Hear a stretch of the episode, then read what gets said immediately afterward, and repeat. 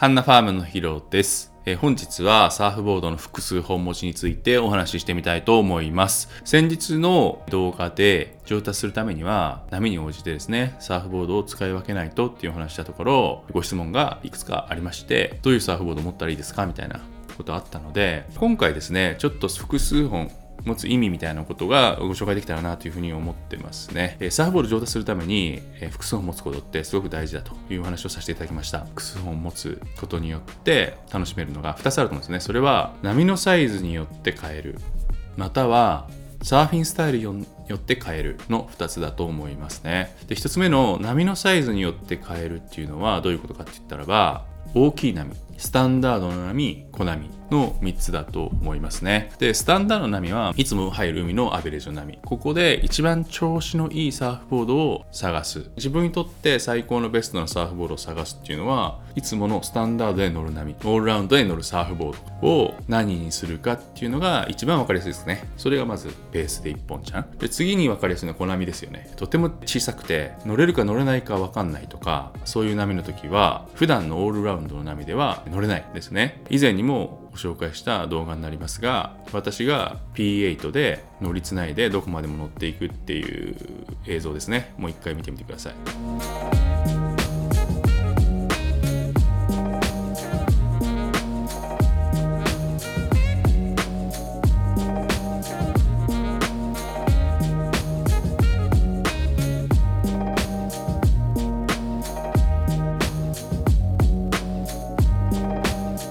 これは僕が普段乗ってるサーフボードだったらばあの波は全然乗れないですよ。テイクオフできるかできないかみたいな感じ。だけど P8 の7-0を持ってきたからあれだけ長く乗れたわけじゃないですか。このラウンドではサーフィンの練習は僕はできたでも普通のサーフボード持ってったらできなかったんですよサーフィンの練習が。だったら1ラウンドもったいなくないですかっていう話なんですね。またはあの波だ見てもう乗れないなと思って帰っちゃうかもしれないじゃん。あそこ帰らないであのボード持ってるからいけるじゃないですか。成分持ってるから。楽しいですよね、サーフィンが。っていうことです。波によって変えるっていうのは。で、もう一つは大きい波。これがすごく大事で、大きい波用が3本目のアプローチになるんですか？好きな人は最初は大きい波持つけどね。大きい波っていうのは沖に出るのが大変だし。普段のサーフボードだと多分振り落とされるんですね、大きい波って。自分が行けるギリギリの技量のところのサーフボードだと多分上から下に落とされる。またはテイクオフした瞬間にこう吹っ飛ばされるみたいなことがあるのでそれが怖くて怖くなって大きい波苦手ですっていう方多いんですけどもぜひですね大きい波を抜いた持って行って乗ってみてください。振り落とされないで粘ってくれてテイクオフした後も吹っ飛ばされないで噛みついてくれるんですよ。で噛みついてくれてそのまま下まであの乗れるっていうのは大きい波用だからなんですね。でこの安心感っていうのがすごくあって大きい波でも入りたい乗りたいって思えるのはこのボードを持ってるからこそっていうところがあるんですね。もちろん上級者とかプロの人たちはちっちゃいボードでも普段のボードもでかい波行くんだけどやっぱり脱ビギナーとか長年やってうまくなかなかうまくならないですよとか中級レベルの方がねずっと長い間中級レベルだったっていう方とか含めてやっぱりねでかい波にはそれ用のボードじゃないとテイクオフできないです。やっぱりちょっと長さも必要なんで滑り出し沖から漕いでいって触れ上がってくるもっと前に走り出してくれてないとボードが。走り出した後吹っ飛ばされないで波に噛みついて下ろしてくれないと。いけないんですね。だから大きい波用っていうのは意外と軽視されがちですが持ってるとものすごく強い武器になる。楽しめるって幅が一気に広がります。今日ちょっと無理っぽいなちょっと大きいかもしれないなぐらいの時からもう楽しくなる。すぐ行きたくなるみたいな感じですよね。それが波のサイズによって複数持って楽しめる点ですね。でもう一つはねスタイルっていうのがあるんですよスタイル。これは気分。とか目指したいサーフィンとかで変わるんですけどパフォーマンスサーフィンとクラシックサーフィンみたいな感じで持つべきサーフボードを変えるっていうことです。パフォーマンスサーフィンっていうのはボトムターンしてリッピングしてでカットバックしてフローターしてチューブライディングしてエアーしてっていうマニューバーをする。バシバシやるのがパフォーマンスサーフィンです。クラシックサーフィンはどっちかしたらハイライン取ったりセンターに取ったりターンはもしかしたらテール踏んでピボットターンかもしれないし大きくフロー型でサーフィンするかもしれないしっていうやつですね。そういうサーフィンがしたい日がある。パフォーマンスしたい日があるみたいな。今日はバチバチやりたい。今日はゆっくり流したい。気分によって帰りたいじゃないですか。今日は使ってゆっくりしたいなっていう時にパフォーマンスボードのトライフィン持っていったところで乗れないしつまんないですね。なので楽しさの幅が広がるからスタイルによっても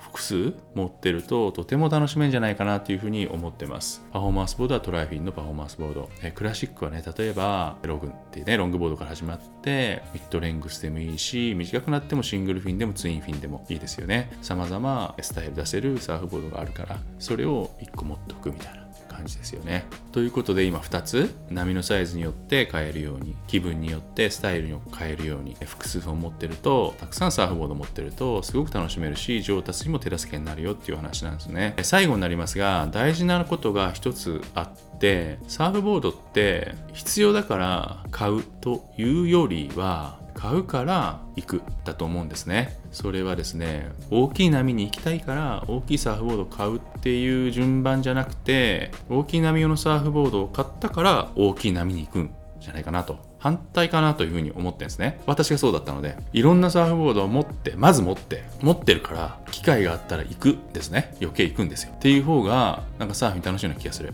例えばですね、蝶ネクタイとタキシード、バリッとしたスーツ、なんかのパーティーがあるから、それを買うっていうよりは、それを1着持ってるから、パーティーに行く。それ1着あるから、パーティーの情報が目に留まるようになる？あ行こうみたいな。なるじゃないですか。っていうのとなんか似ててサーフボードも大きい波を持ってるから大きい波に敏感になるし大きい波に行くようになると。今まではそこまで興味なかったけど。AER1 個持っとくと行くようになるみたいな感じですね。ファンボードなんか持ったことない。今までファンボー7なんて持ったことないけど7持ったりしたら今日すね膝の軽くてショートじゃ乗れないみたいよって言った情報の時に持ってるから行こうってなるんですね。ああ今日なんか海の中で癒されたいなとかそういう時にシングルフィン持ってるから行くんですね。だから逆だと思うんです。持ってるから行くっていう感じをぜひ、えー、大切にしてみてください、えー、本日はサーフボードを複数本持つ、えー、考え方ですね。なんで複数を持つのか。なんで上達につながるのか。なんで楽しめるのかっていう話をしてみました。以上本日もありがとうございました。また次回よろしくお願いします。